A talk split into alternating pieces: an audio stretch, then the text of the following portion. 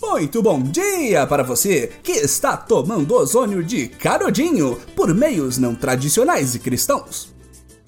Muito boa tarde para você que foi ao banco sacar dinheiro para pedir um amigo ir ao banco pagar um boleto para você. Quê?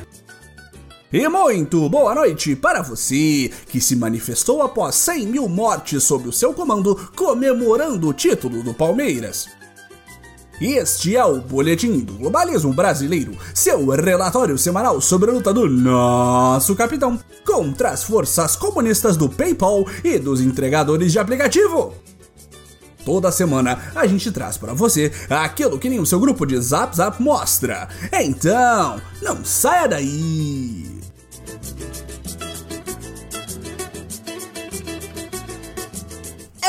Hora de comemorar! Finalmente chegamos aos 100 mil! Muito obrigado a todos que ouviram o Boletim do Globalismo Brasileiro 100 mil. O hum, que, que foi, profissão? Ah, não é para falar dos 100 mil do boletim porque morreram exatamente 100 mil. É, faz sentido. Mas não era só um resfriadinho? Cacete, o presidente tá falando de futebol numa hora dessas? Tá ok, né? Infelizmente, recebemos a informação da produção do boletim que a nossa comemoração de 100 mil ouvidas terá de ficar para outro momento, querido ouvinte. Este verdadeiro golpe vem pelas graças dos globalistas que aguardam nosso chope, divulgando na mesma semana que perdemos 100 mil brasileiros para a dupla pandemia de coronavírus desde março e de incompetência generalizada estatal que piorou desde janeiro de 2019. Mas se podemos dizer alguma coisa, é que acreditamos que esse número assombroso de óbitos está claramente errado já que o nosso inteligentíssimo e muito sábio Batalhão do Capitão previu no máximo 800 mortos em decorrência da pandemia do coronavírus e desde então agiu de acordo com as suas previsões. Se os números fossem reais, estaríamos todos em uma grande bad trip escrota, enquanto Brasília sofre delírios febris de medo, e sabemos que esse não é o caso. Mas o show tem de continuar! E qual a melhor forma de lidar com isso tudo do que nos inspirarmos em nosso líder maior e ignorar completamente os problemas do mundo real e confabular sobre teorias da conspiração? Patriotas, esta semana, mais uma vez, a imprensa esquerdista ataca nosso capitão Bolsonaro, divulgando a intimidade das reuniões do presidente e seus amiguinhos generais. Isso é um absurdo! Não é possível que um homem não possa desabafar com seus companheiros de braços tão fortes e mãos tão amigáveis em paz! Tudo isso porque no dia 22 de maio ele teria dito que iria intervir e fechar o Supremo Tribunal Federal, tirar todos os ministros que lá estavam e substituí-los por outros que o apoiassem? E a grandíssima agressão que nosso capitão sofreu quando o ministro Celso de Mello consultou a Procuradoria-Geral da República para saber se poderia pedir o celular do presidente e seu filho por conta das investigações levantadas por notícias crimes feitas por três partidos diferentes contra o presida e Carlos Bolsonaro, chamado carinhosamente de Tonho da Lua por muitos por aí. Um homem deve aceitar ser investigado quietinho. As leis não valem para o presidente sua cordia. Todos deveriam saber disso. Não pense que o brado retumbante que iria intervir no judiciário foi dado em uma sala vazia, patriota. Não. Quando decidiu usar a Constituição de lenço para catar perdigoto contaminado por Covid, nosso amado líder estava acompanhado dos generais Braga Neto, ministro-chefe da Casa Civil, e Luiz Eduardo Ramos, ministro da Secretaria de Governo.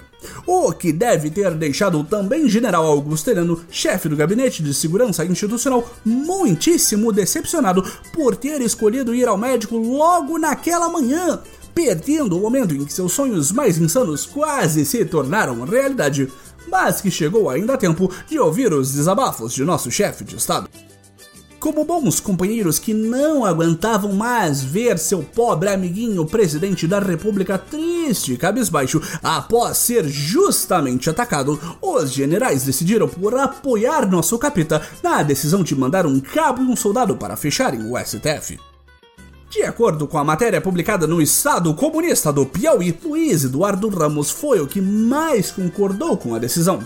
Confiante que a proibição do presidente intervir na Polícia Federal para ganhos particulares tinha sido um abuso e que sequer pensar em investigar o celular do presidente seria a última gota de um baldinho muito pequeno dos milicos. Todos esses ataques à autoridade do presidente precisavam parar e talvez vestir o STF de verde oliva fosse a melhor opção. Atenção, patriota! Lutar contra o globalismo exige recursos. Considere apoiar o Boletim em nossas campanhas no Padrim e PicPay para os patriotas e Patreon para os globalistas. Imortalize sua luta contra tudo isso que está aí fazendo parte do legado do Boletim. Links para as campanhas na descrição do episódio. Voltamos à nossa programação normal. diante de um presidente descontrolado e dois generais submissos aos caprichos de um capitão, quem diria que a fantasiosa democracia brasileira sobreviveu ao 22 de maio pela intervenção de ninguém menos do que Augusto Heleno? Pois é, estamos surpresos também! Com um grande poder moderador, o general atrasado achou melhor aconselhar o Messias a ser paciente. Se enfiar cloroquina goela abaixo dos contaminados com Covid já é um absurdo para essa mídia esquerdista, imagine o que aconteceria se o presidente mandasse fechar a Corte Suprema. A quantidade de notas de repúdio que apareceriam voando pelas janelas do Palácio do Alvorada seria capaz, talvez, de soterrar nosso líder e matá-lo por asfixia, já que esse é o máximo de poder que notas de repúdio têm. Para evitar que a birra dos patriotas verdadeiros com esse ultraje que é o STF degringolasse para um alto golpe como profetizado por General Mourão ainda na campanha eleitoral, os milicos convenceram nosso Messias que uma nota preemptiva ameaçando que se o Supremo não se comportasse direitinho, o governo iria precisar ir lá e tirar a bola da democracia das crianças encapuzadas da Suprema Corte Brasileira. Bastaria. Depois de horas de reunião tentando dobrar a Constituição em um origami proto-ditatorial, a cúpula superior golpista da nova era, que naquele ponto já havia sido ampliada para receber os ministros da Justiça André Mendonça e da Defesa Fernando Azevedo, além do titular da Advocacia Geral da União José Levi, passou então a discutir o lendário artigo 142 da Constituição Federal. Para pessoas normais, a lei em questão dita que as Forças Armadas garantem a lei e a ordem no país.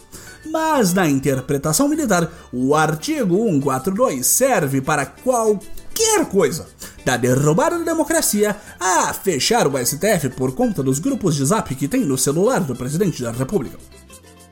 No final das contas, este fatídico 22 de maio de 2020, como tantos outros dias da nova era, começou com nosso querido Jair jurando cumprir suas promessas pela primeira vez em sua longa e frutífera carreira, terminou com uma nota de rodapé rebuscada assinada por um general senil ameaçando a democracia brasileira apenas para atender aos caprichos de um líder que nem para oficializar a ruptura democrática que tanto prega por décadas serve. Porque é isso que alçou a nova era ao poder, patriota. Não, não a capacidade de ter o pulso firme que é vendido pelas Forças Armadas desde a suposta redemocratização. Colocamos Bolsonaro e sua corja no poder para manter um cão que late bem alto, para distrair o povo do que realmente importa.